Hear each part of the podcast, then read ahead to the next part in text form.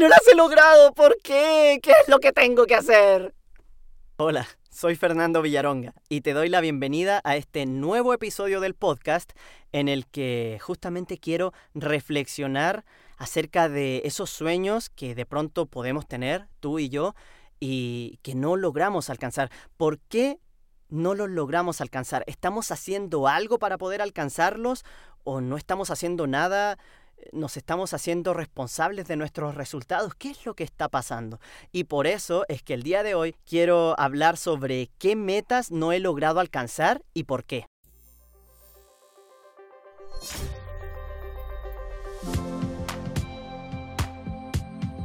Fernando Villaronga.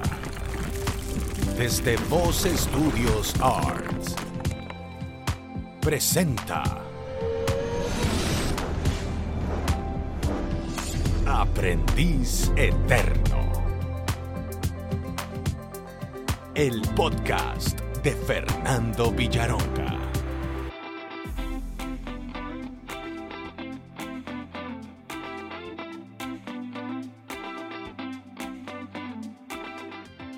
Evidentemente a lo largo de nuestra vida van a haber muchas metas que no hayamos logrado alcanzar o que no logremos alcanzar nunca. Y si en este episodio hablo sobre todas aquellas que aún me falta por conseguir, seguramente va a ser muy largo. Entonces hice una selección de las que son para mí las más importantes. Y justamente lo que quiero llevar a cabo en este episodio es un análisis de ¿Qué es lo que he hecho para poder lograrlas? Tal vez he hecho cosas, pero faltan aún más. O tal vez no he hecho nada. Y claro, ahí está evidentemente por qué no, no he logrado estas metas. O qué no he hecho y qué me falta por hacer. Y la primera de ellas tiene que ver, llamémoslo así, con mi sueño principal, que es mi primer amor, mi sueño de la infancia, la música, ser cantante, componer mis propias canciones.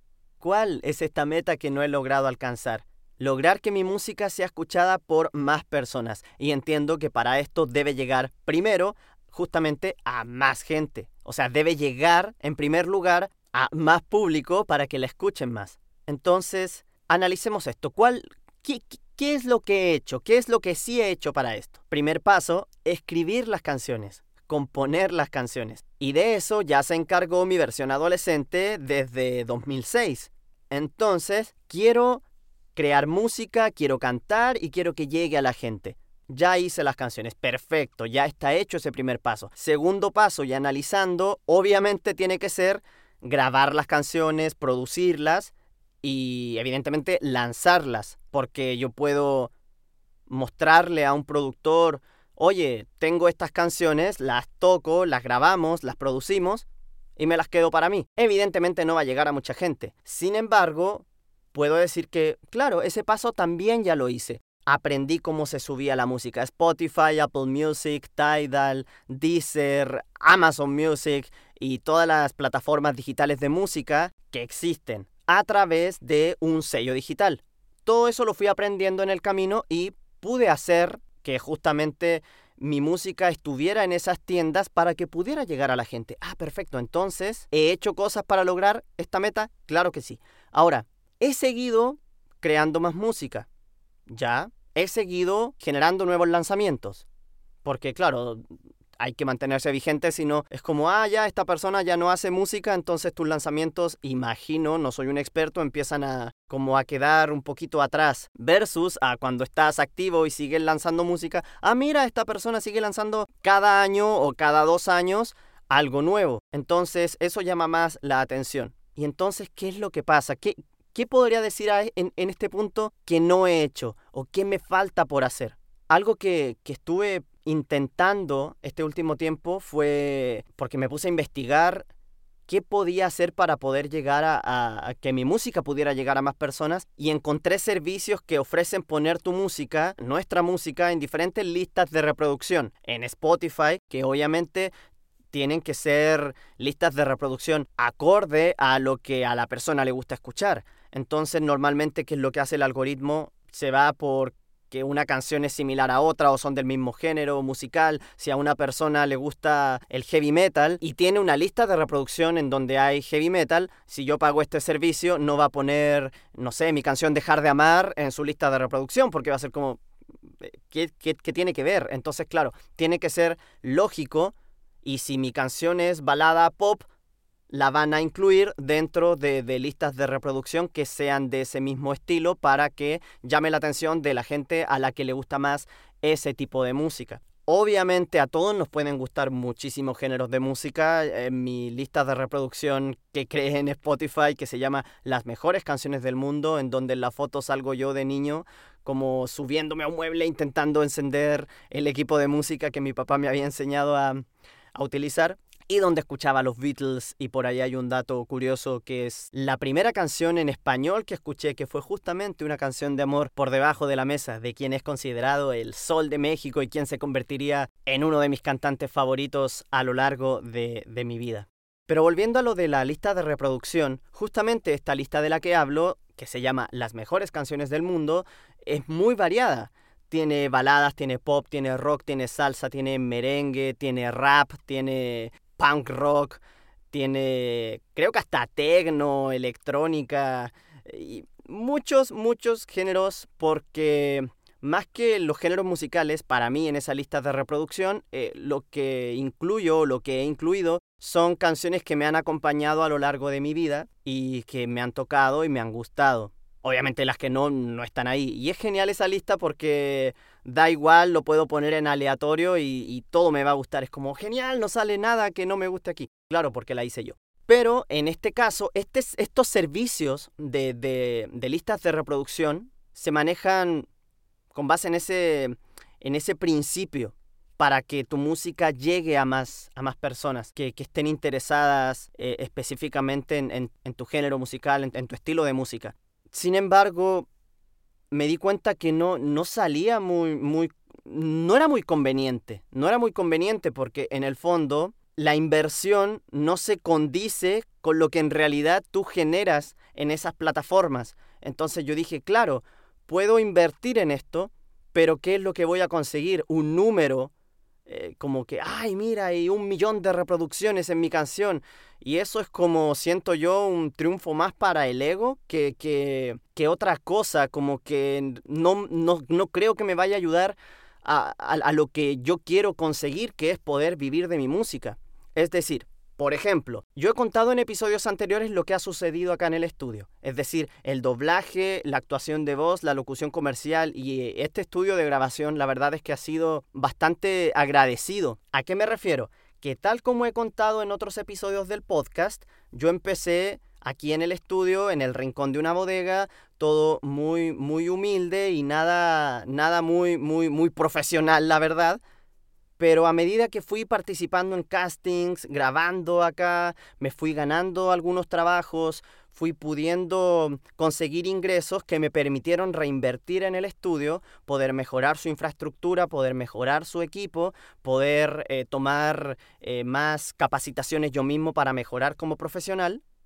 Y a medida que iba reinvirtiendo en eso, iba ganando más y reinvertir ganando, reinvirtiendo. Entonces ha sido bastante agradecido porque todo lo que yo he invertido en este proyecto del estudio y de mi carrera como actor de doblaje, actor de voz y locutor comercial se ha regresado. Se ha regresado. No siempre es así, evidentemente, pero pero sí siento y creo que ha sido bastante, bastante agradecido y se condice lo invertido con lo que regresa a mí para poder justamente seguir avanzando por este mismo camino. Es decir, oye estudio, oye carrera de doblaje y de actuación de voz y de locución comercial, yo estoy invirtiendo esto en ti. Perfecto, regresa. Y con eso que me regresa, puedo hacer más y es un círculo virtuoso. Y es genial. Sin embargo, con la música, no ha sucedido así. De hecho, a veces con, cada paso que doy, que es el EP que lancé el primero de abril de este año, yo no lo hice con, con, ganancias de música, lo hice con ganancias del estudio. Es decir, con mi proyecto musical le pedimos prestado al proyecto del estudio y de esta otra parte de mi carrera para poder sacarlo adelante. Y lo que a mí me gustaría mucho es poder hacer lo mismo que he hecho con el estudio y, esta, y, y estas otras especialidades a las que me dedico, pero con la música. Entonces, lanzo un material nuevo, consigo ganancias y con esas ganancias puedo hacer más música. Y eso es lo que no he conseguido. Por eso digo que no tendría sentido invertir en un servicio que me va a aumentar los números, porque sí va a escucharme más gente, pero eso no me va a generar el ingreso que a mí me va a permitir crear más música. No pagué por esos anuncios. Eso es lo que yo podría decir que, que no he hecho, pero luego, no sé, algo importante podría ser que hace poco descubrí que Noel, Noel Chagris de, de Sin Bandera, tiene su propia disquera, Dynamo Producciones. Lo descubrí por unas historias que él había estado subiendo a su Instagram y yo les escribí, les escribí porque en esas historias él decía que tenían artistas que estaban apoyando para lanzar sus carreras y yo dije, ah, yo quiero pertenecer ahí. Entonces esa es otra cosa que, que hice hace, hace muy poco, de hecho. Me contestaron y me dijeron que, que ya le habían reenviado mi correo a Noel, que iban a, a evaluar mi material y si mi música sigue la línea de lo que ellos buscan, se van a contactar conmigo y si no, entonces no. Y bueno, hasta ahora no he recibido otra respuesta luego de, de, de esta primera, pero tampoco me, me, me da tristeza o, o, estoy como a la expectativa, porque tal y como he aprendido de mi querido mentor Quique Delgadillo, es Está bien, obviamente, tener ilusión, emocionarse, eh, incluso, incluso tener expectativa, pero no ser prisionero de tu expectativa. Él siempre da un ejemplo de, del helado de vainilla. Yo voy, voy caminando hacia un negocio durante la tarde, hace calor y digo, ay, quiero tomarme un helado de vainilla. Y voy al negocio y le digo al, al dueño de la tienda, ¿me da un helado de vainilla? sabe que no hay helado de vainilla. Y yo me pongo a llorar y hago un berrinche porque en realidad yo necesitaba el helado de vainilla y como no hay, es terrible para mí, me desmorono. Yo tenía la expectativa de tomar ese helado de, de vainilla y como estaba siendo prisionero de esa expectativa, claro, al no, al no cumplirla, me afectó demasiado. Versus a hoy tengo esa, esa ilusión, esas ganas, eh, esa expectativa, ¿por qué no?, de querer ese, ese helado, de ese sabor, pero cuando me dicen, ¿sabe que no hay de ese sabor? Ah, bueno, entonces elijo otro. O me voy a otro negocio, si también puede ser. Pero el tema es que hay que tener precaución, cierta precaución con la expectativa. Está bien tenerla, ilusionarse y emocionarse. O sea, a mí me pasa obviamente siempre con mis proyectos, cosas que tengo pensadas para, para tres años más, para seis años más, y que las estoy planeando y desarrollando con mucho cariño y mucha ilusión. Y tengo obviamente muchas expectativas puestas en, en, en, estos proyectos, igual como me pasó con, con este podcast y por eso hice el episodio piloto antes del 1. No sé si recuerdan eso. No sé, el episodio 1 tenía tantas expectativas puestas en él. No, episodio 1, ahora sí vamos a hacer todo diferente y va a salir todo bien y va a fluir. Y el episodio 1... Déjame, tienes muchas expectativas puestas en mí. No las voy a cumplir. Ahora, el tema es que si no se cumple tu expectativa, ¿qué es lo que te pasa? ¿A qué voy con esto? Que claro, tengo expectativas puestas en este, en este correo que envié. Y claro, si me llegan a escribir diciéndome, ¿sabes qué? Muchas gracias, pero, pero no, no cumples con lo que nosotros buscamos, no me voy a desmoronar, no es que voy a sentir que, ay no, entonces mis sueños no se van a cumplir. Y, ah, que seguramente de adolescente sí me hubiera pasado porque tengo mucha expectativa en esto y esto es lo que, lo que yo necesito para poder eh, seguir adelante. Y si no se cumple... es terrible. Pero no, hoy es algo que, que, yo, que yo elijo, que prefiero. Pero bueno, si no sucede, no importa. O sea, yo voy a seguir trabajando por mis sueños. No es que dependa de eso, a eso, a, eso va aquí que con el tema de la, de la expectativa. Esta es otra, es otra mm, situación que en este momento me doy cuenta que sí he hecho, o sea, estoy haciendo cosas para poder lograrlo, pero en este momento identifico que es una de las metas que no he logrado. Para bien o para mal, no las he logrado. Igual, en este momento pienso que el hecho de tener, llamémoslo éxito o mucho alcance, también implica muchas cosas. Son, son responsabilidades y, y cambios que, que suceden y pueden suceder con, con este tipo de, de, de sueños que uno alcanza. Entonces tal vez me pongo a pensar, en este momento, es como, tal vez hay algo que yo todavía no logro resolver, algo que me falta trabajar en mí mismo para yo poder estar preparado para poder lograr eso. Por ejemplo, también puede ser. Luego, la siguiente meta en la que pensé fue conseguir un lugar, llamémoslo, estable en el medio de la, de la, de la voz hablada, de la voz actuada, es decir, en doblaje, actuación de voz, locución comercial, tanto de manera nacional aquí en Chile como internacional. Obviamente me gustaría muchísimo poder trabajar no solo aquí en Chile, sino que también en México, en, en Venezuela, en Colombia también se hace doblaje, en Argentina. Y aquí viene el análisis. Ya. ¿Qué he hecho? ¿He hecho algo para poder lograr eso? Sí, puedo decir que, primero que todo, estudié, me preparé. Ah, perfecto. Eso está bien, es un paso. Es un paso. O sea, si yo digo, quiero dedicarme al doblaje, quiero dedicarme a la actuación de voz, a la locución comercial, pero no encuentro ninguna oportunidad, ¿qué pasa? Y todavía ni siquiera estudio. Es como, claro, es que ahí está. Hay que dar ese primer paso básico, básico, básico, prepararte para poder lograr eh, eso. No, es que yo sé imitar voces. Que doblaje no tiene nada que ver con imitar voces. Yo sé, o, me dicen que mi voz es bonita y que y entonces quiero hacer locución. Eh, está bien, son herramientas, pero hay que, hay que prepararse. Entonces, sí, respondiendo como a la pregunta que me hago a mí mismo en, este, en esta meta, sí, claro, he estudiado y no he dejado de estudiar. No es como que ya me gradué, listo, ya soy actor, soy locutor y ¿Qué me van a venir a enseñar a mí? Yo ya sé, yo ya he trabajado por X cantidad de años. No, o sea, siempre, constantemente aprendiendo, mejorando y puliéndose, porque siempre, siempre, siempre, siempre hay que estar actualizándose y mejorando como profesional, del mismo modo que en el crecimiento personal mejoramos como, o trabajamos por mejorar como seres humanos, como personas. En este caso me refiero a, a lo laboral. Entonces, sí, ya, eso lo he hecho, perfecto. ¿Qué más?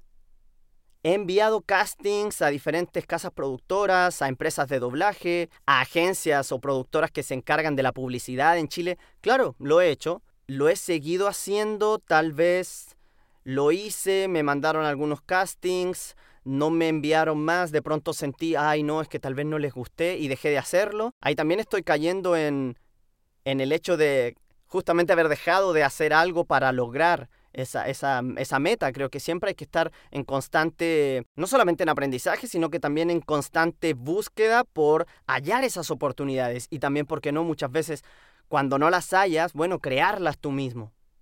Por ejemplo, este podcast, en este podcast yo estoy haciendo algo que es muy diferente a la locución comercial, porque en la locución comercial estamos grabando con una intención, una, un, texto que ya está preparado para justamente un comercial que se va a transmitir en televisión, en radio, en, en redes sociales. Y es un proyecto de alguien más en donde tú tienes que...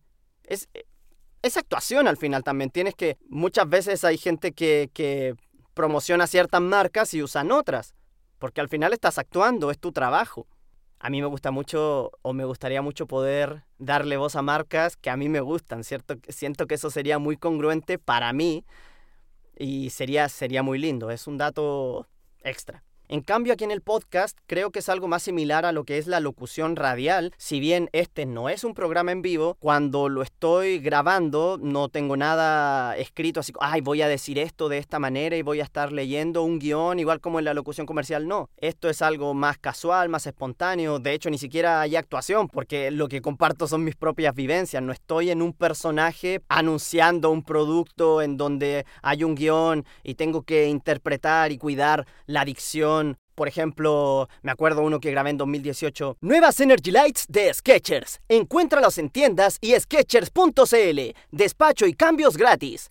Eso es muy diferente a esto que estoy haciendo ahora. Entonces, también, o sea, estoy haciendo una especie de locución radial y no es algo en lo que yo me haya preparado, pero aquí estoy aprendiendo de oficio. Del mismo modo en el que aprendí a componer canciones, porque cuando yo estudié formalmente música, lo que yo estudié fue, fue canto. Fue una licenciatura en música con mención en canto popular. Yo no estudié ni producción musical ni, ni, ni composición, pero sí soy compositor de oficio y eso es lo que a mí también me ha permitido poder componer mis canciones, volviendo un poco a la meta anterior, y conseguir haberlas creado y lanzado. Ahora con respecto a esta meta, y yendo al punto, sí han habido bastantes cosas, haciendo este análisis, he hecho.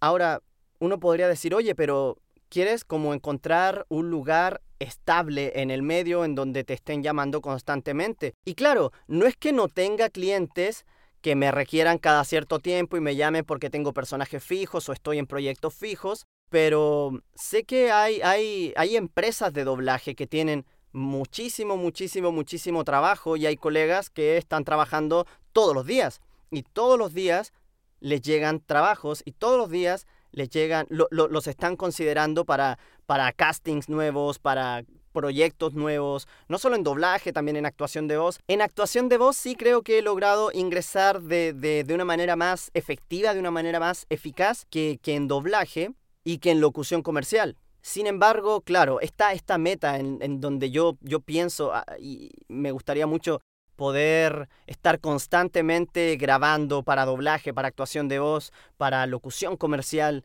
Es algo que, que, me gustaría mucho y en este momento, claro, estoy analizando ya, pero he hecho cosas, sí, estoy pudiendo ver en este momento, haciéndome muy consciente de todo lo que he hecho. En este caso, en, en, en el medio nacional. ¿Y qué no he hecho? ¿Qué no he hecho? ¿Qué me falta? ¿Qué podría decir yo que, me está faltando hacer? Tal vez atreverme a, mandar más castings o ir presencialmente a tocar puertas y reportarme. Hola, aquí estoy, me presento. Tal vez uno a veces tiene miedo de que te vayan a rechazar o si, que si te dan una oportunidad no les guste tu trabajo. Yo he intuido algunas veces que eso sí ha pasado, que voy a grabar a algún lado y salgo con la sensación de mm, no les guste. No, no, les gustó mi trabajo. Pero siento que eso no, no nos debe derrotar, al contrario, debe ser una motivación para decir, bueno, voy a mejorar para poder hacerlo mejor la próxima ocasión.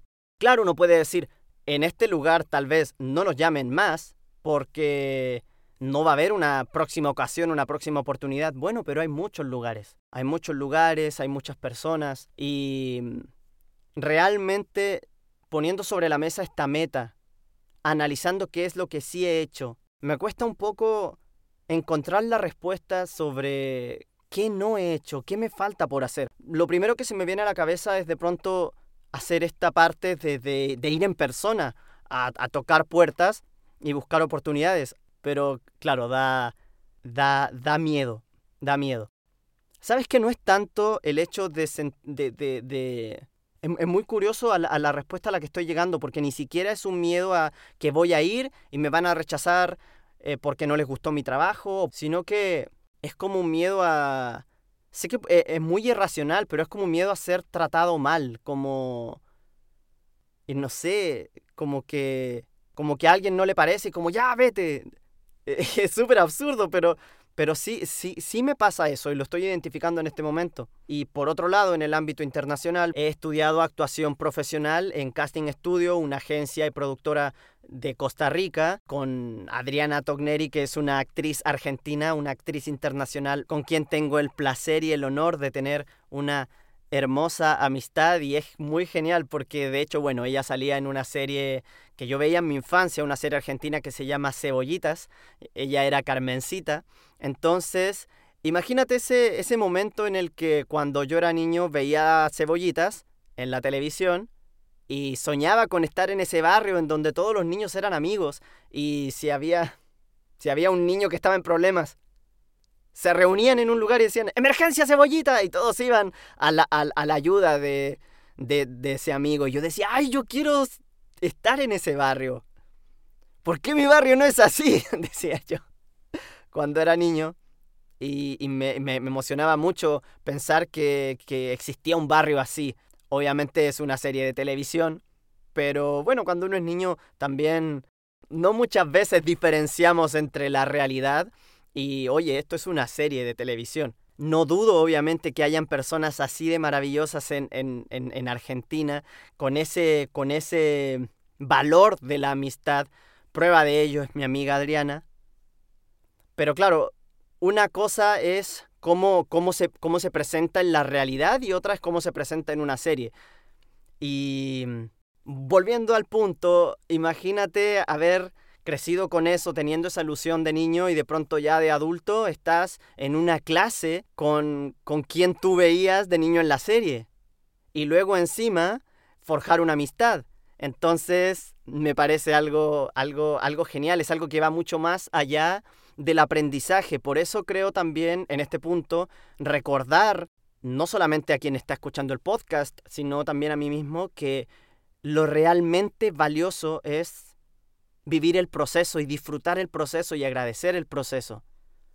Porque, claro, tal vez si yo digo, ah, voy a tomar este curso para ser un mejor actor, para participar en una película, para ya, para ya no solamente dedicarme al doblaje, estar especializado simplemente en el doblaje y la actuación de voz, sino que también con la actuación a cámara. Ah, y de pronto termino el curso y, no, y aplico y no quedo en ningún casting, o como era internacional, allá van a grabar y yo no puedo. No, es como, yo, yo vengo aquí a disfrutar el, proceso y en el proceso aprendo muchísimo, enfrento retos, hago amigos, no solamente de, mis compañeros de, clase, sino que también de, los maestros, de la gente del equipo, de, casting estudio.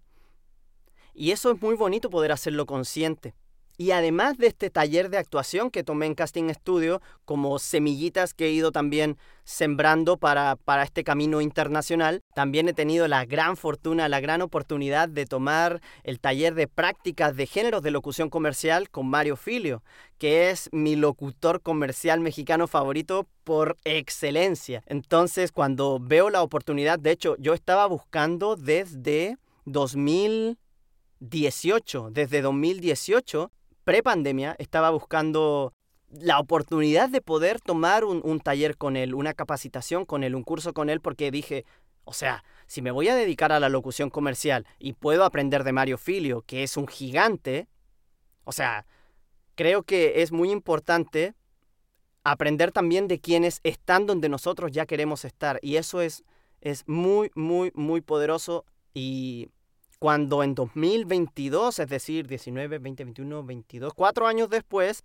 tengo la oportunidad de, poder tomar este taller de práctica con, Mario Filio y de aprender muchísimas cosas que acá no había aprendido. Fue increíble y de hecho me acuerdo en, las clases que tomamos, cuando él, él reconoció mi desempeño, a mí me dieron muchas ganas de llorar en clases porque lo mismo que con Adriana, dije, pero este locutor comercial que yo escuchaba en comerciales de juguetes cuando yo era niño y que ahora yo estoy preparándome o llevo un, par de años preparándome para la locución comercial y ahora en su taller estoy pudiendo aprender de él y aplicar no solamente lo aprendido acá en mi país, sino que también lo que estoy aprendiendo en el taller con él.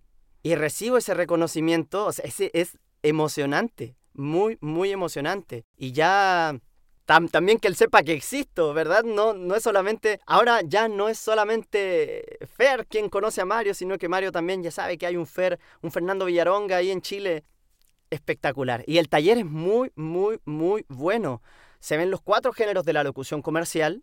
Y si tú estás interesado en tomar ese taller, porque ya te dedicas a la locución comercial y quieres como seguir aprendiendo, puliéndote, practicar, recomendadísimo. Aprovecho de recomendarlo con todo, con todo mi corazón. Y lo que estoy haciendo también actualmente, en este momento, para seguir aprendiendo de los profesionales de México, a quienes obviamente yo admiro muchísimo y que han estado con sus voces en mi vida desde mi más tierna infancia, en donde yo soñaba no solamente con la música, sino que también con este mundo de la voz y la, y la animación, que yo no, yo no sabía nombres ni nada, simplemente me encantaba muchísimo cómo todo este mundo, o sea, cómo estos personajes animados hablaban. Y yo, obviamente, cuando era niño pensaba que eran sus voces. Yo no sabía que habían actores, personas reales tras ellos. Otra vez el tema de diferenciar la fantasía de la realidad. Yo pensaba que los personajes tenían sus voces propias, no sabía que hablaban en muchos idiomas porque justamente tenían un voice acting o una actuación de voz original y luego un doblaje en diversos idiomas. Y luego, claro, llega Space Jam con, a, reforzar esta idea de que, claro, los dibujos animados existen y viven bajo la tierra, en donde hay como un tubo o, un... No es un tubo, pero es como un espacio así cilíndrico en donde al final del camino está el logo de la serie o de la franquicia y por ahí entras. Y yo, claro, me pasaba unas películas Y hay muchas películas así, en donde, claro, o esta misma serie argentina, Mi familia es un dibujo, en donde Dibu era un dibujo animado que nacía de una, de una mujer real aquí, de la vida real. Entonces se reforzaba mucho esa idea. Y yendo al punto, creo que el hecho de estar cursando este, este taller en homestudio.mx, en donde es maravilloso, porque mi maestro es Gerardo Vázquez, que es eh, justamente el narrador de mi serie favorita de la infancia. y de hecho, la mayoría de los profesores son actores que han participado de dicha serie. Entonces, claro, yo, yo veo y digo, es que yo soy de aquí, yo tengo que estudiar aquí, quiero estudiar aquí, quiero aprender aquí. Y de hecho lo dije en la primera clase, si yo quiero llegar al siguiente nivel, tengo que obviamente aprender de los mejores y de quienes están en donde yo quiero estar. Y no me he arrepentido, llevamos ya tres meses, tres meses en los que, y faltan, faltan aún, son cinco módulos. Y he aprendido pero muchísimas cosas que en todos estos años trabajando en doblaje, hay, hay muchas cosas que sí, que sí, que sí las sabía, pero hay, hay un montón que no. Y yo dije, aquí, aquí estoy aprendiendo y me estoy enriqueciendo mucho como profesional. Entonces, ¿cuál es el punto? Estoy haciendo algo para, para poder también entrar en el, en el medio internacional. Claro, lo estoy haciendo. Pero por alguna razón sucede lo mismo que acá. ¿Qué es lo que no estoy haciendo? ¿Qué es lo que me falta por hacer? Y obviamente, si tú ya trabajas en esto o te ha pasado con, con algún sueño o algún proyecto tuyo y sabes, Fer, te falta esto, esto es lo que no estás viendo, esto es lo que te está faltando. O estoy en, la misma situación que tú, no, como que no, no, no encuentro la respuesta para romper esa barrera y, y, avanzar al, al siguiente paso. Lo bueno es que si tú estás como yo, y aparece esta persona que sí lo sabe, te va a comentar a ti, o me puede, y si no apareces tú, que, que, estás como yo, bueno, aparece esta otra persona que sí lo sabe. Y en, el fondo lo que quiero decir es que nos vamos retroalimentando entre todos. Y esa es la sinergia de aprendizaje que yo hablaba, no me acuerdo si en el episodio piloto o en el episodio 1, que quiero que surja con el podcast, porque no se trata simplemente de que, ay, está Fernando reflexionando y ya, que nos quiere venir aquí a enseñar algo. No, yo simplemente comparto mi proceso. Si a ti te sirve, genial. Y si de pronto en los comentarios tú quieres compartir tu proceso, también es muy, es muy importante para el crecimiento de todos. Entonces, la verdad, no sé responder en este momento durante el episodio qué, qué es lo que me está faltando por hacer.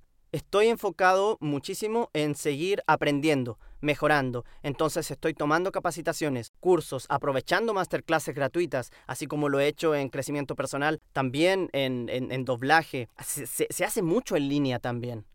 Y es importante que podamos estar abiertos al aprendizaje. Y de pronto hay diferentes escuelas, y con escuela no me refiero a, a, un lugar físico o al nombre de una institución, sino que como a la manera de desarrollar ciertos trabajos, por ejemplo, en, actuación. Está la escuela de la memoria emotiva, criticada por muchísimos, no aceptada por muchísimos, sin embargo hay actores que lo usan. Yo no lo uso, porque siento que me, y creo totalmente que me destruiría por dentro. Está el Alba Emoting, que, que es el que yo aprendí aquí en Chile, y creo que no hay que cerrarse ni estar peleada con una y la otra, sino que es súper bueno, en mi opinión, conocer esta, esta manera, esta manera, esta, esta, esta, ah, perfecto. Y claro, puedo resonar más con una, con la otra, pero no decir, ah, no, no, no, es que así no es, así no es, es así. Entonces, me cierro porque yo ya aprendí de una manera.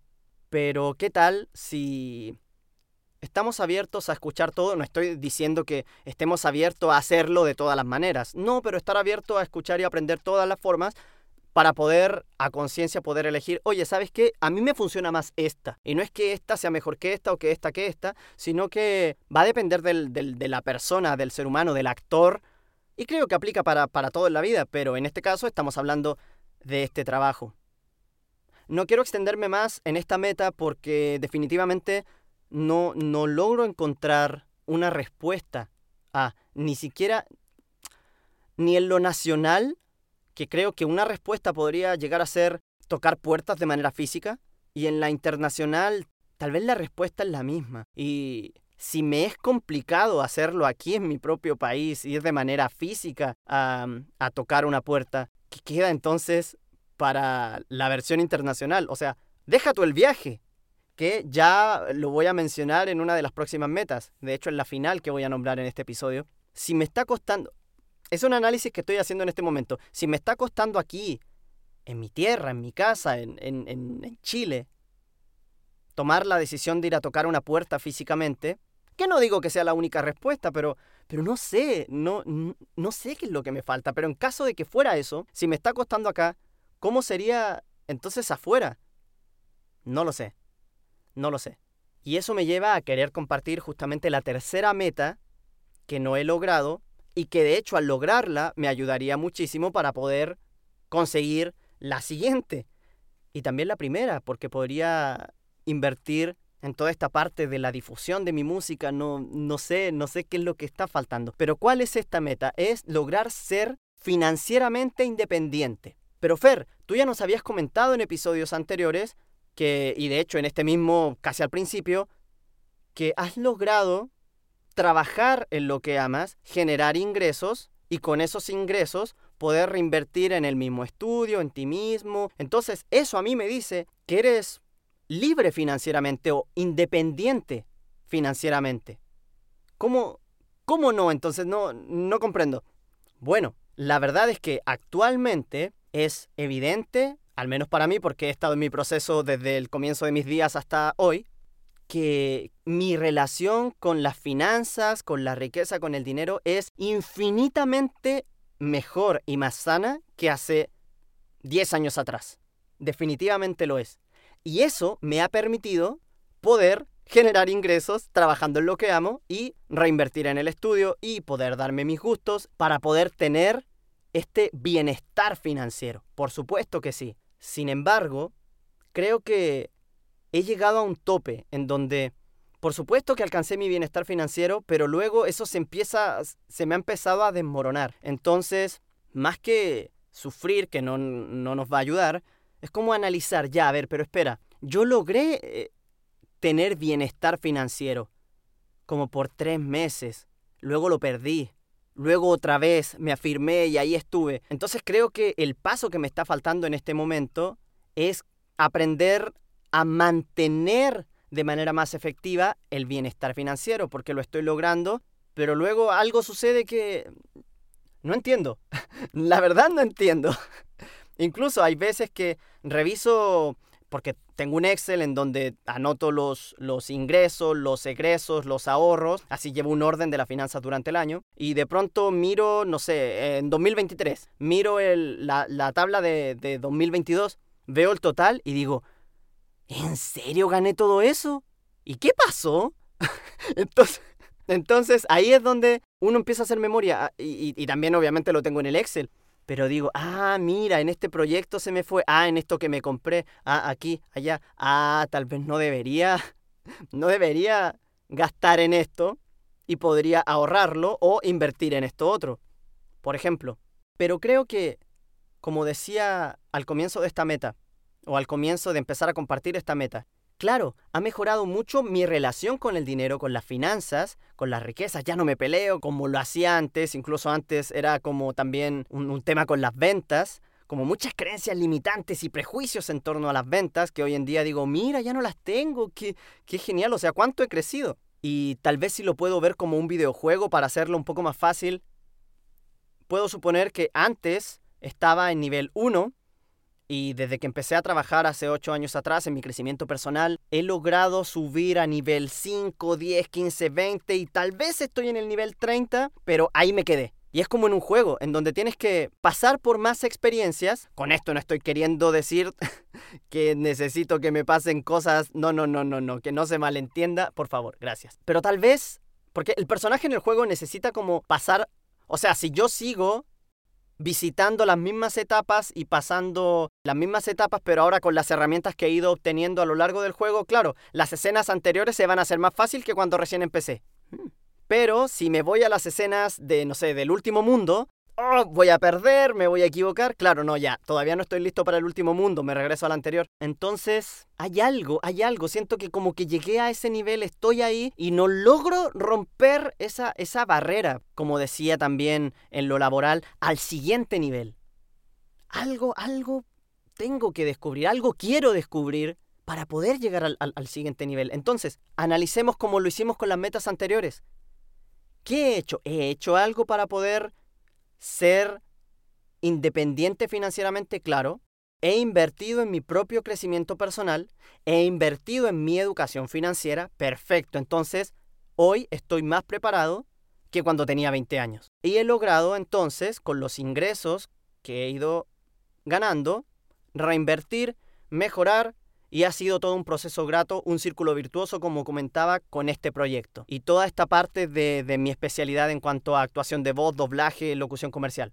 En música no lo estoy logrando, volviendo a esa meta. Pero hay otra cosa entonces que debo hacer, porque ya he estado estudiando, ya he estado poniendo en práctica. ¿Estoy invirtiendo? Sí. ¿Qué me falta? Invertir más en mi educación financiera tal vez todavía me da un poco de miedo, todavía hay un poco de resistencia. Hay algo que tengo que hacer. ¿Qué falta para poder yo ser independiente financieramente, pero a, a ese nivel que yo me estoy imaginando, que yo sueño. Y hablamos de nuevo de las expectativas. No es que yo necesite alcanzar ese objetivo de ser financieramente independiente para, ay, ahora sí estoy feliz y agradecido. No, lo que, lo, lo que hablamos hace un rato y lo que hablábamos también en el episodio anterior.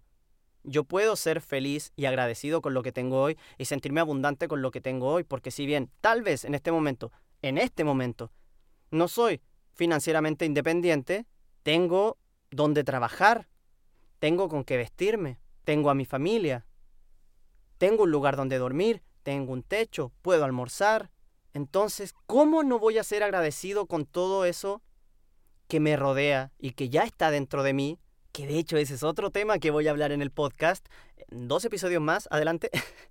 Así que no me quiero adelantar. Pero entendiendo esto, que si bien no necesito conseguir esta meta, ahí, ahí hay algo interesante, porque imagínate, si no somos capaces de estar bien, de ser agradecidos y de sentirnos ya abundantes con lo que hoy tenemos, ¿qué nos hace pensar que al tener más, entonces ahí sí? Pero suele pasar lo mismo, porque las soluciones, como ya lo hemos venido reflexionando y hablando, no, no están afuera, están aquí. Entonces, si yo tengo una mentalidad y una cierta manera de accionar y yo digo, no, lo que pasa es que no se puede en Chile, no se puede en mi país. Bueno, llega una mano mágica y me pone en Italia e incluso me da el poder de hablar italiano. Pero yo siendo la misma persona, lo más probable es que pase lo mismo. Porque no está afuera. Yo adentro voy a seguir siendo el mismo. Entonces, me hace pensar que si en este momento no estoy consiguiendo ser financieramente independiente al, al, nivel que yo quisiera, algo debo aprender en el nivel en el que estoy ahora con las finanzas que tengo hoy. No puedo tener la expectativa de que, o sea, puedo, pero en el fondo analicémoslo. Tener la expectativa de que cuando tenga más, ah, ya, ah, ah, ahí sí, ahí sí ya voy a actuar diferente. Claro, yo, yo por ejemplo tengo, tengo muchos proyectos en mente te, y quiero hacer muchas cosas este año. Y me he descubierto pensando, es que claro, yo, yo estoy creando muchas cosas y tengo muchos recursos, pero el recurso económico es lo que me está frenando en este momento. Entonces yo pienso, si yo tuviera el recurso económico, no habría ningún problema. Y tal vez te has sentido así también. Porque es como, no, es que tengo todo, ya, ya, ya lo tengo todo, pero lo que me frena es el recurso económico y si yo tuviera el recurso económico, podría pagar y ya con eso, listo. Ahí estamos mirando mucho afuera. El dinero, el, el efectivo y que cuando yo se lo dé a la otra persona, claro, ahí va, va a empezar a fluir todo. Pero hay algo adentro. E, e, eso es más, siento y creo yo que es más constructivo, porque si yo miro hacia afuera y veo que no tengo los recursos económicos, claro, me voy a frustrar, voy a sufrir. Y no es que hay que pretender no sufrir y no frustrarse en la vida. Eso va a pasar. Eh, es natural, es normal. Ahora el tema es qué hacemos con eso. ¿Nos quedamos ahí y nos hundimos? ¿O lo abrazamos, nos permitimos sentirlo y luego de un rato, de unas horas, de un día, de dos días, de tres días, cada quien tiene su tiempo. No es que una cantidad de tiempo esté mal y otra esté bien. Hay muchas veces que hay personas que juzgan a otras porque, hoy lleva dos años sufriendo con eso, ¿cómo es posible? Yo lo superé en cinco meses. Claro, pero es que en cinco meses fue tu proceso, para otra persona puede ser una semana. Y esa persona que lo superó en una semana va a decir, ¿cómo te demoraste cinco meses? Por eso, si hay alguien que lo hace en una semana, alguien lo hace en seis meses, otra persona lo hace en tres años, cada quien, cada quien su proceso. Entonces, ¿qué estaba hablando? Entonces, ir hacia adentro y desde ahí intentar encontrar las respuestas para poder salir adelante de esto. Hay, hay, algo. Si, si está sucediendo esta situación en nuestras vidas, hay algo que nosotros tenemos y que debemos aprender de ahí para poder pasar al siguiente nivel. Prueba de ello también es que cuando nos sucede algo o sucede algo, pasan los años y tú no aprendiste de eso, cabeza dura y a mí me ha pasado. Y tú sigues igual, aparece una, digamos, persona similar, o tal vez no es similar, pero la situación que los une a ambos los lleva a un resultado que es, si no idéntico, igual o similar a lo que te sucedió, no sé, hace 10 años atrás y vuelves a caer. A mí me pasó durante el proceso del desarrollo de mi primer disco. Y cuando... ¿Cuándo fue? ¿2007? ¿2018? 11 años, en donde se repitió una misma situación. Pero en 2007 yo estaba en el colegio, era adolescente, y en 2018 yo afortunadamente ya llevaba un par de años trabajando en mi crecimiento personal y cuando se repite esta situación digo, está pasando otra vez lo mismo que me pasó con esta persona, me está pasando ahora aquí con esta otra persona ya a un nivel más grande. Oh, es lo mismo. Entonces lo enfrenté de una manera diferente hice algo diferente. En 2007 probablemente me quedé llorando. No que llorar esté mal, obviamente, pero me quedé llorando, juzgando a la persona, culpando, justificándome a mí y fui la víctima simplemente, que de hecho de eso vamos a hablar en el próximo episodio, adelantos, adelantos, permaneciendo entonces en la, en la víctima, alejándome tal vez de la persona sin haber enfrentado la situación, simplemente no, es que yo, a mí me hicieron, yo soy la víctima, ¿qué onda? O sea, ¿por qué? versus 2018 cuando pasa esta situación. Y yo me hago consciente de que, oye, es lo mismo lo que está pasando. Y no fue que, wow, me doy cuenta que es la misma situación, entonces lo voy a enfrentar de manera diferente y muy aguerrido y con todo lo hago. No, o sea, me doy cuenta que, que es lo mismo lo que está pasando y digo, tengo que enfrentar esto, si no, se va a volver a repetir. Y lo hice, pero temblando, con mucho miedo, con muchos temores e inseguridades, pero lo hice. Entonces ya sé que si en el futuro, esperemos que no, empieza a suceder algo similar, listo, yo ya lo enfrenté alguna vez, con miedo, con temor, con inseguridad, pero lo hice. Y eso ya me ayudó a subir a otro nivel que si vuelvo a haberme enfrentado a una situación así, insisto, espero que no, ya la puedo enfrentar con más herramientas y tal vez sin tanto miedo y sin tanta inseguridad, porque yo ya sé que puedo salir airoso de eso. Versus en la primera, en la primera ocasión, en 2007, cuando me pasa y claro, no lo enfrento, y no, no, no, adquirí ninguna experiencia, como en los juegos, no adquirí ninguna experiencia, entonces claro, vuelve a suceder lo mismo y sigo en nivel 1, versus a 2018 que lo enfrento y subí a nivel 15. Entonces ya, si vuelve a pasar, ya estoy en nivel 15, no en nivel 1. Me gusta muchísimo esa analogía. De hecho, la Tuti, mi querida Tuti Furlan, lo menciona en su libro Feliz Vida Imperfecta. Hay un episodio en donde, en donde hace la analogía de la vida con, con un videojuego. Y voy a aprovechar de compartir esto ahora que, que lo recordé porque a mí me pareció que tiene mucho, mucho, mucho sentido. Cuando nosotros estamos obviamente avanzando por la vida, no de manera metafórica, sino que físicamente, en, casa o en el trabajo, en la calle, en el transporte público, y estamos como enfocados en lo que está haciendo el otro. Ay, mira, ¿por qué hizo eso? Ah, ¿qué onda? ¿Por qué? Y estás como en eso y tú mismo estás como sufriendo y frustrándote y enojándote por algo que está haciendo alguien más. O, o alguien te golpea.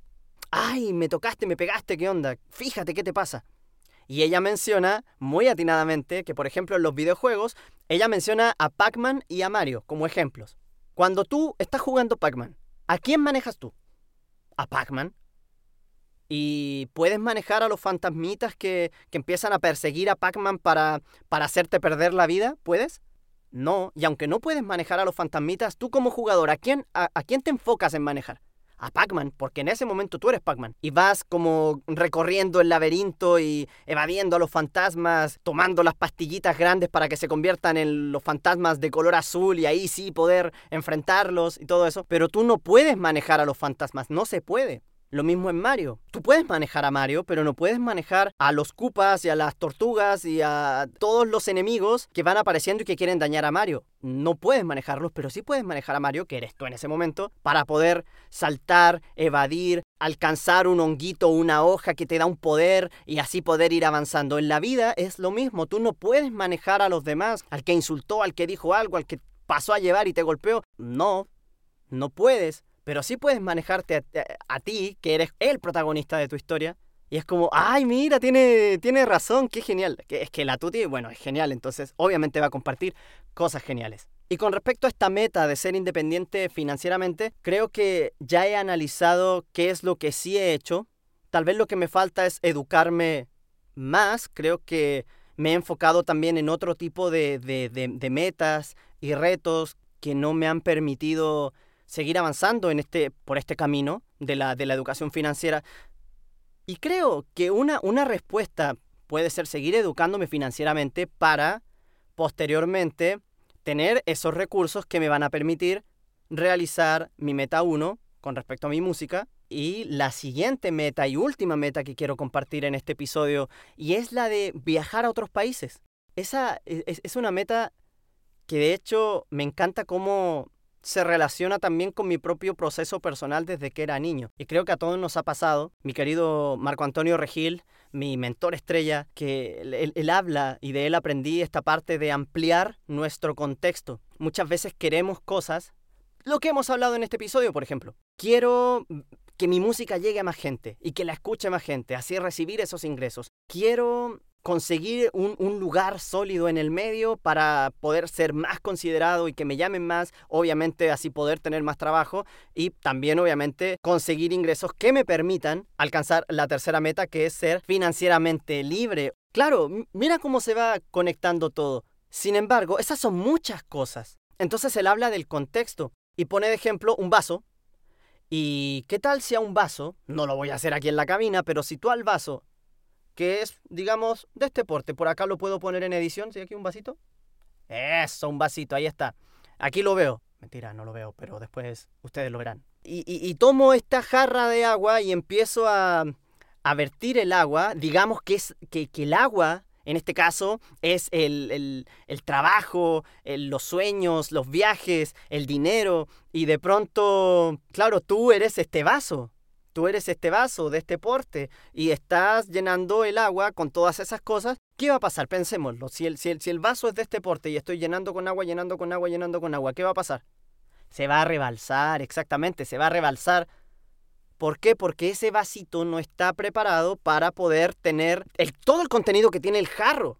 Entonces, ¿qué es lo que hay que hacer? Ampliar nuestro contexto. De esta forma, ese vaso crece y ahora sí puede contener más cosas. Entonces me gusta mucho ese ejemplo del vaso para poder explicar esta parte de ampliar el contexto y quiero relacionarlo justamente con, con este tema de los viajes, considerando algo que a mí me ha ido pasando paulatinamente desde niño. Por ejemplo, en aquellos años, no sé cuántos años tendría, cinco o seis, y había que ir a comprar al, negocio o como dicen en México, a la tienda, al, vamos donde el señor de la tienda. Bueno, acá era un negocio que estaba en la esquina de mi casa. Y, yo llegaba hasta la esquina y podía ir solo a la esquina a comprar. Sí, perfecto. 6, 7, 8, 9 años. Y yo podía salir de mi casa, ir solo a la esquina. Perfecto. Pero de pronto salía de la esquina y llegaba a la, a la avenida principal que está acá y es como, oh, espérate, espérate, espérate, yo aquí no voy solo. Aquí me acompaña un adulto o, un familiar, algún otro niño, pero wow, yo solo de aquí allá, no. Yo llego a la esquina solo. Mira, el niño está pudiendo llegar a la esquina solo, entonces ¿qué pasa? ¿Por qué no puede ir más allá? Porque es muy lejano ya a casa. Es muy lejano. Entonces podríamos considerar que tal vez ahí somos un vasito así chiquito, chiquito. Entonces querer echar agua ahí, no, o sea, espera, ya siento que me estoy rebalsando. Entonces, ¿qué me pasó? Que obviamente ya después empecé a crecer, tenía 14, 15 años, no sabía andar en transporte público solo, olvídalo. Y lo primero que aprendí a usar en transporte público fue el metro. Y fue a los 15 años. Me acuerdo porque yo trabajaba en un supermercado eh, que quedaba lejos de acá de mi casa.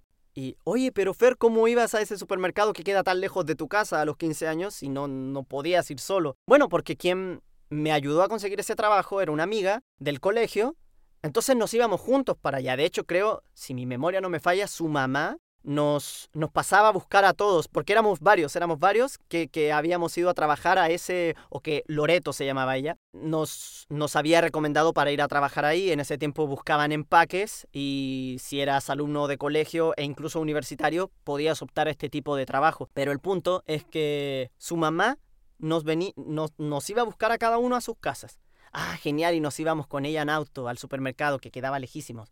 Maravilloso, y ella nos iba a buscar y nos llevaba.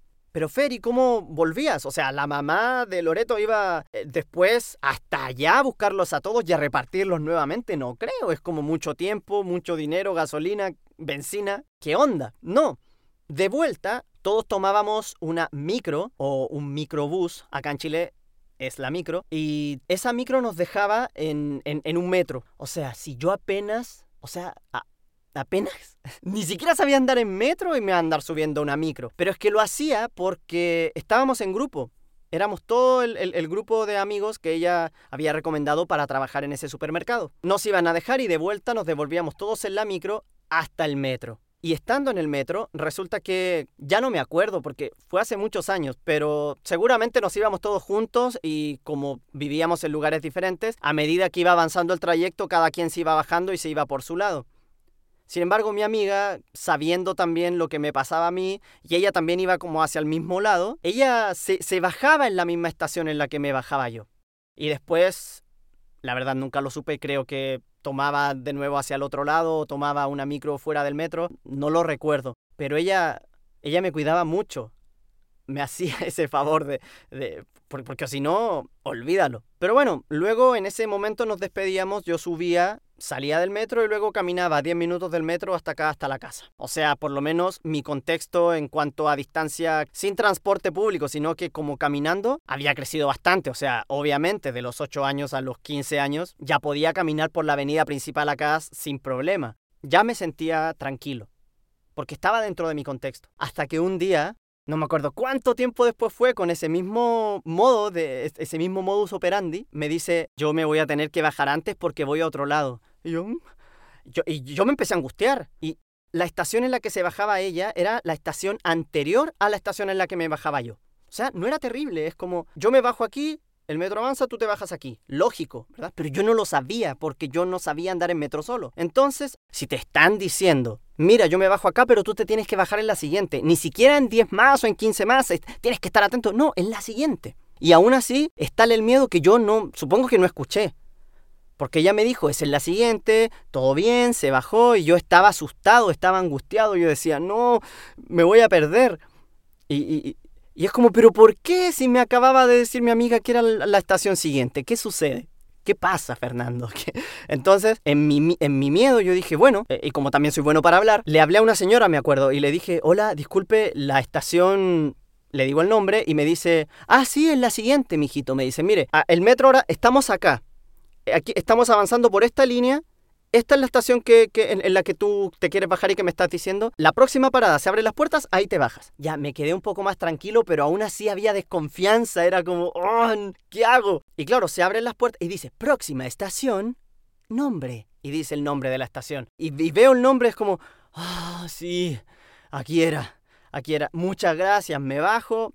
Y desde ese momento empecé a atreverme un poquito, cada vez un poquito más a andar en metro solo, andar en metro solo. Y no fue sino hasta los 18 años que luego ya pude empezar a aprender a andar en micro solo y es una historia similar, porque hasta antes de eso yo tengo un amigo también que siempre, siempre, siempre me cuidó en aquella época. Yo en ese momento de verdad que no, no lo dimensionaba y no lograba medir lo que hacía mi amigo y hoy de adulto que de hecho hace poco, bueno, el 27 de junio estuvo de cumpleaños.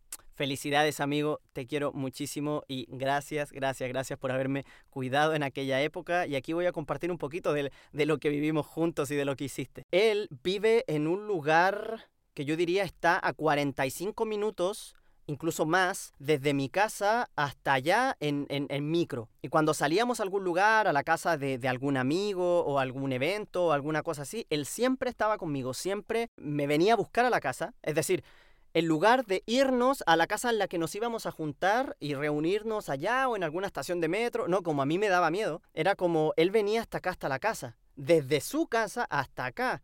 Incluso si de su casa le quedaba más cerca el, como el destino al que íbamos, no importa, él venía para acá.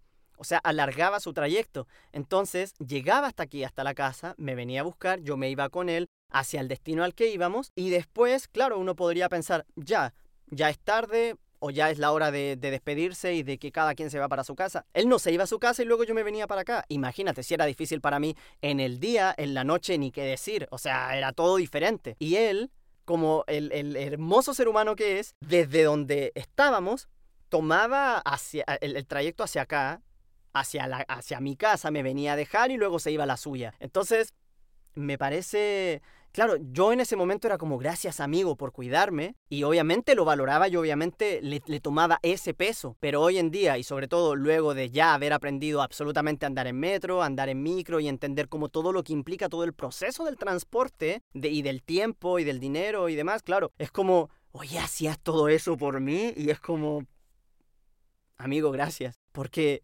imagínate todo el tiempo y toda la inversión. Pero ¿qué pasó? Que un día estábamos en cerca de donde vive él, pero por, por la calle que se llama Avenida, Avenida Libertador Bernardo Higgins, que todo el mundo acá le dice Alameda.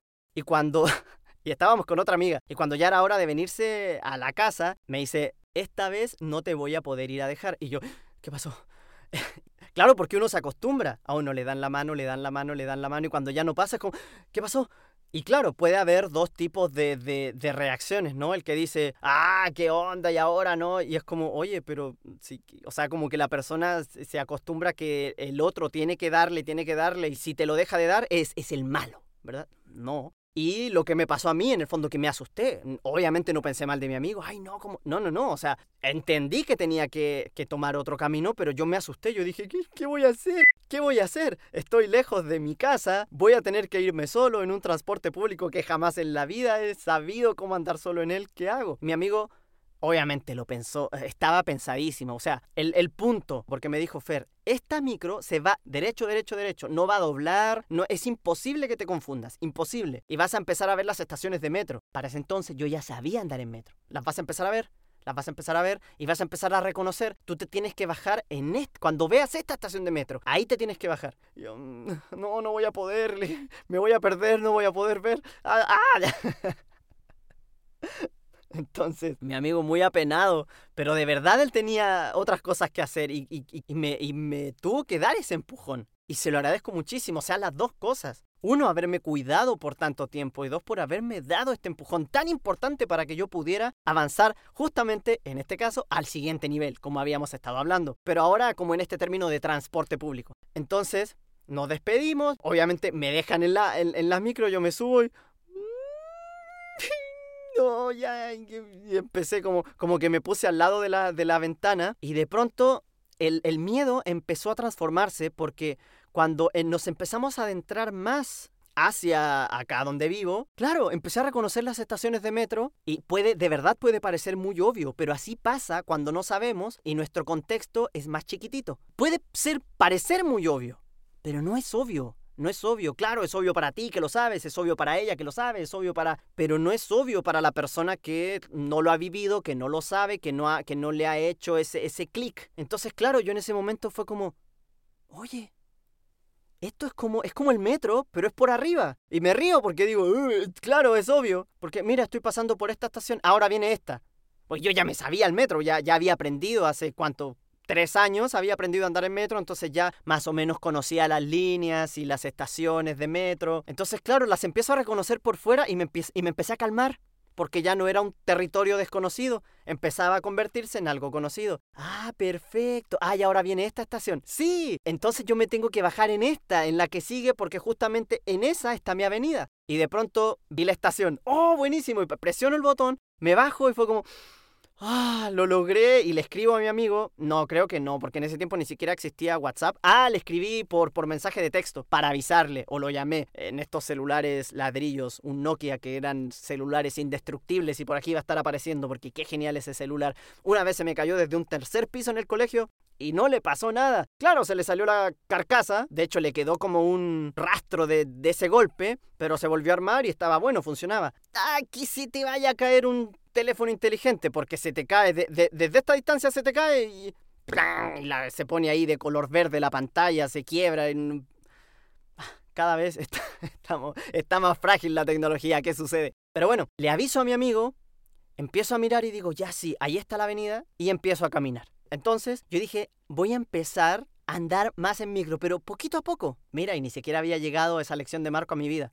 Poquito a poco poquito a poco. No, pero mi nato me dijo, oye, tomemos la micro que va desde este punto hasta este punto derecho y que no dobla ni nada.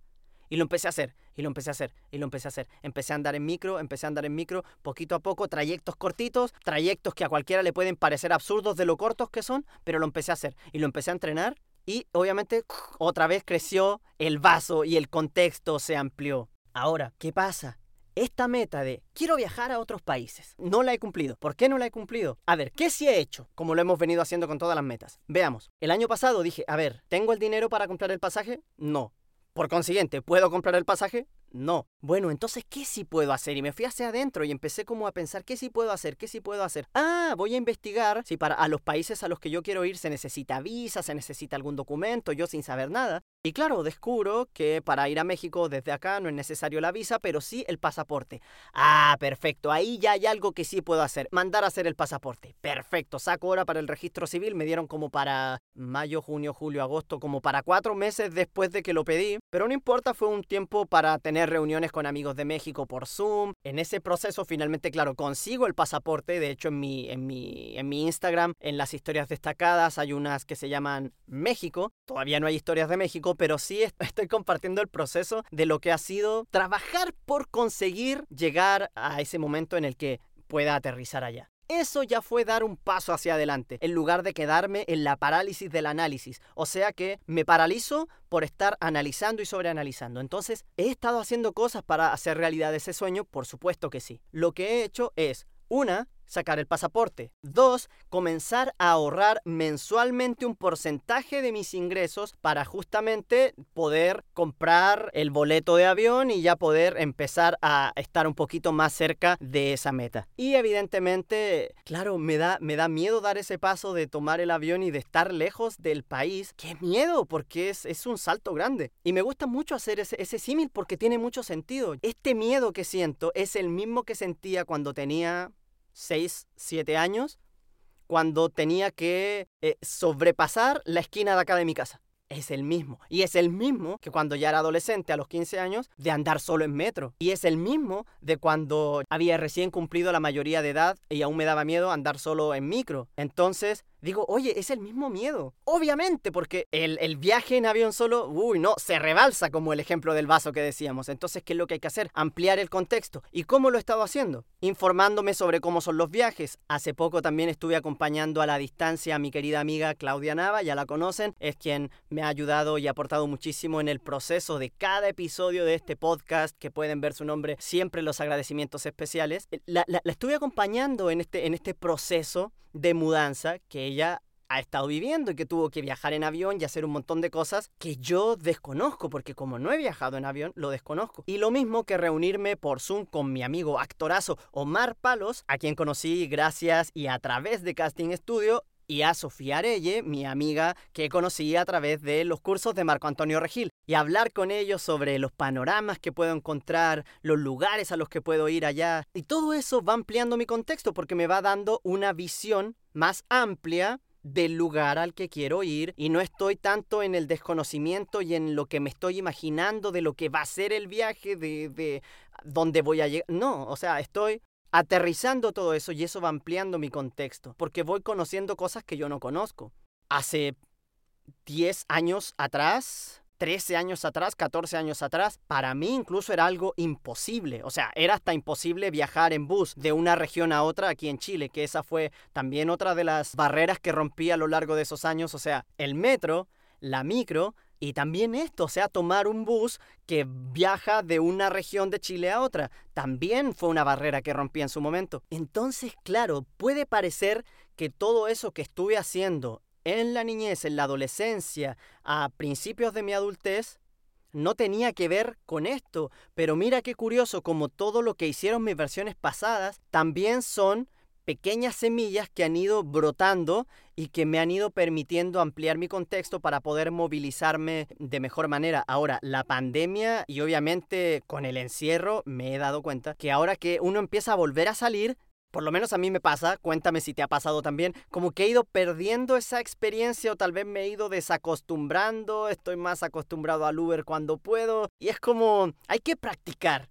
¿verdad? Es como la bicicleta que nunca aprendí a, usarla. Hay que practicarla. Hay que, hay que... Pero mi objetivo en este momento es el, el, tema de, del avión, ¿no? Que ya es como el medio... Es, e, es chistoso porque justamente ha, ha, ido como en orden, como del más pequeño al más grande. Supongo que después ya vienen viajes en barco. No sé qué deparará la vida, pero en este momento eso es lo que, eso es lo que puedo visualizar y quiero quiero, quiero conseguirlo. Entonces, por supuesto que he hecho cosas sin darme cuenta desde hace muchísimos años atrás. También he acompañado hace... ¿Cuándo fue que vino una tía de Estados Unidos y la acompañé al bus que la lleva al aeropuerto? Hice ese recorrido y dije, ah, perfecto, es por aquí, hay que llegar a este, a, a este paradero. Aquí están los buses que dice aeropuerto. Ah, perfecto. Entonces ya, yo no iba al aeropuerto, pero hice el trayecto obviamente para acompañar a mi tía, pero en consecuencia, en consecuencia aprendí que ese era el camino para poder llegar al aeropuerto. Y en ese momento dije, mira,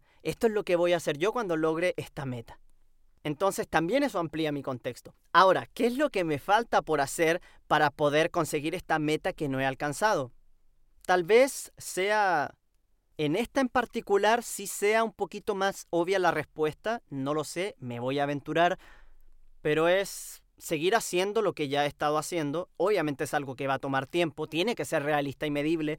No puedo pretender que desde mi contexto actual pueda dar ese salto de, de manera tan drástica y, y, sin tomar en cuenta los pormenores y todas las cosas que hay que, que, hay que considerar. Entonces está súper bien lo que está sucediendo porque estoy aprendiendo cosas, estoy avanzando y son aprendizajes que hace años atrás no tenía. Entonces, claro, hoy, 2023, hoy, 10 de julio de 2023, estoy más cerca de alcanzar esa meta que hace un par de años atrás. Por lo tanto, claro, no la he conseguido, pero yo sí, sí siento, sí creo que estoy muchísimo más cerca. Ha sido un placer poder compartir contigo una vez más mi proceso, esta vez con relación a estas metas, y deseo de todo corazón que te sirva, que te aporte para tu proceso, que te haya ayudado a reflexionar.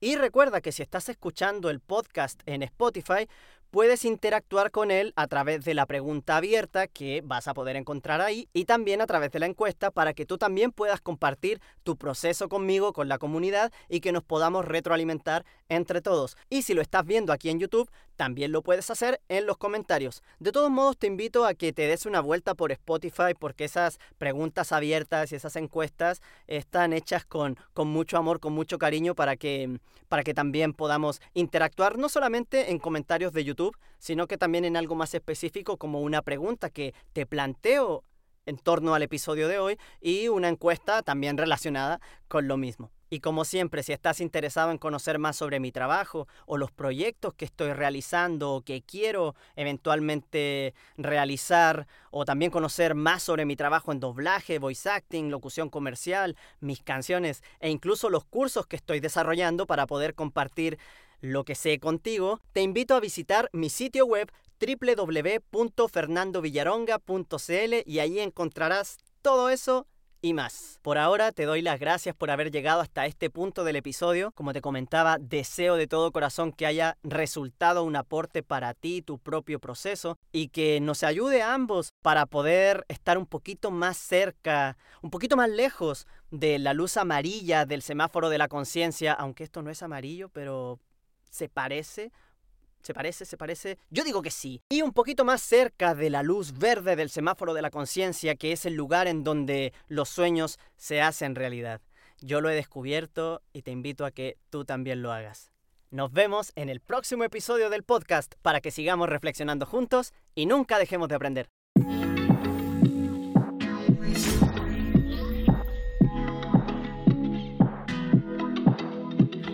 Fernando Villaronga. Desde Voz Studios Arts. Presentó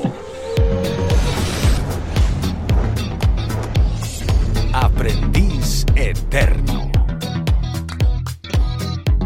El podcast de Fernando Villaronga.